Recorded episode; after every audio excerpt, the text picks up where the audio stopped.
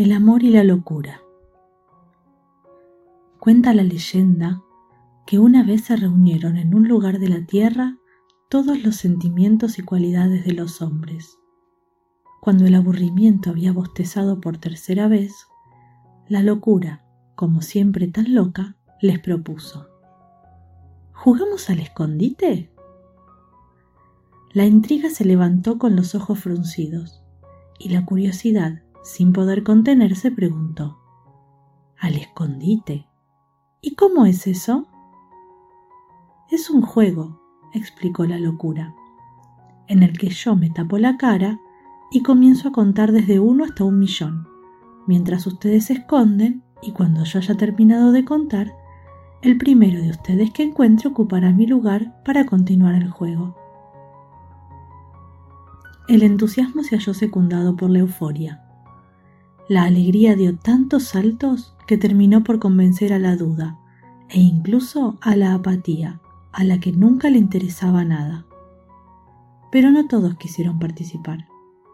La verdad prefirió no esconderse. ¿Para qué? Si al final siempre la hallaban. La soberbia opinó que era un juego muy tonto. En el fondo lo que le molestaba era que la idea no había sido suya, y la cobardía prefirió no arriesgarse. Uno, dos, tres, comenzó a contar la locura. La primera en esconderse fue la pereza, que como siempre se dejó caer tras la primera piedra del camino.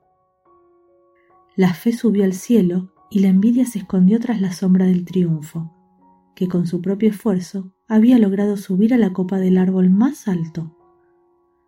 La generosidad casi no alcanzaba a esconderse. Cada sitio que hallaba le parecía maravilloso para alguno de sus amigos.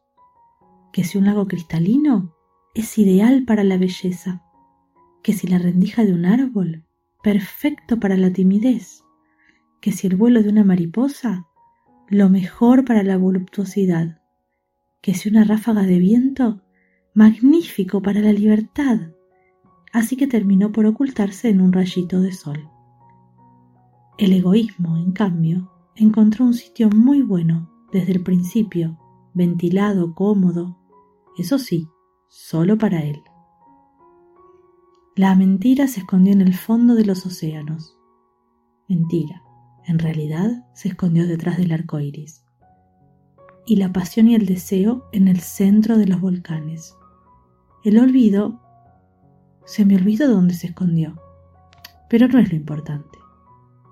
Cuando la locura contaba, el amor aún no había encontrado sitio para esconderse, pues todo se encontraba ocupado, hasta que divisó un rosal y enternecido decidió esconderse entre sus flores.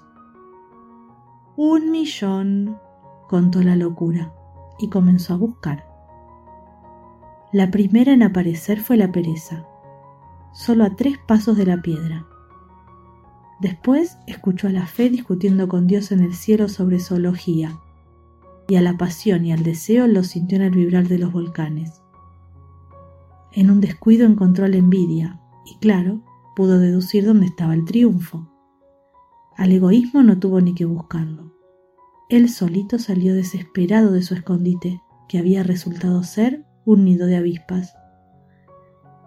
De tanto caminar sintió sed y al acercarse al lago descubrió la belleza. Y con la duda resultó más fácil todavía, pues la encontró sentada sobre una cerca sin decidir aún de qué lado esconderse. Así fue encontrando a todos, el talento entre la hierba fresca, la angustia en una oscura cueva, la mentira detrás del arco iris. Mentira, ella estaba en el fondo del océano. Y hasta el olvido, al que ya se le había olvidado que estaba jugando al escondite. Pero solo el amor no aparecía por ningún sitio. La locura buscó detrás de cada árbol, bajo cada arroyuelo del planeta, en la cima de las montañas y cuando estaba a punto de darse por vencido, divisó un rosal y sus rosas. Y tomó una horquilla y comenzó a mover las ramas, cuando de pronto un doloroso grito se escuchó. Las espinas habían herido en los ojos al amor y la locura no sabía qué hacer para disculparse. Lloró, rogó, pidió perdón y hasta prometió ser su lazarillo. Desde entonces, desde que por primera vez se jugó al escondite en la tierra, el amor es ciego y la locura siempre, siempre lo acompaña. Y colorín colorado, este cuento se ha terminado.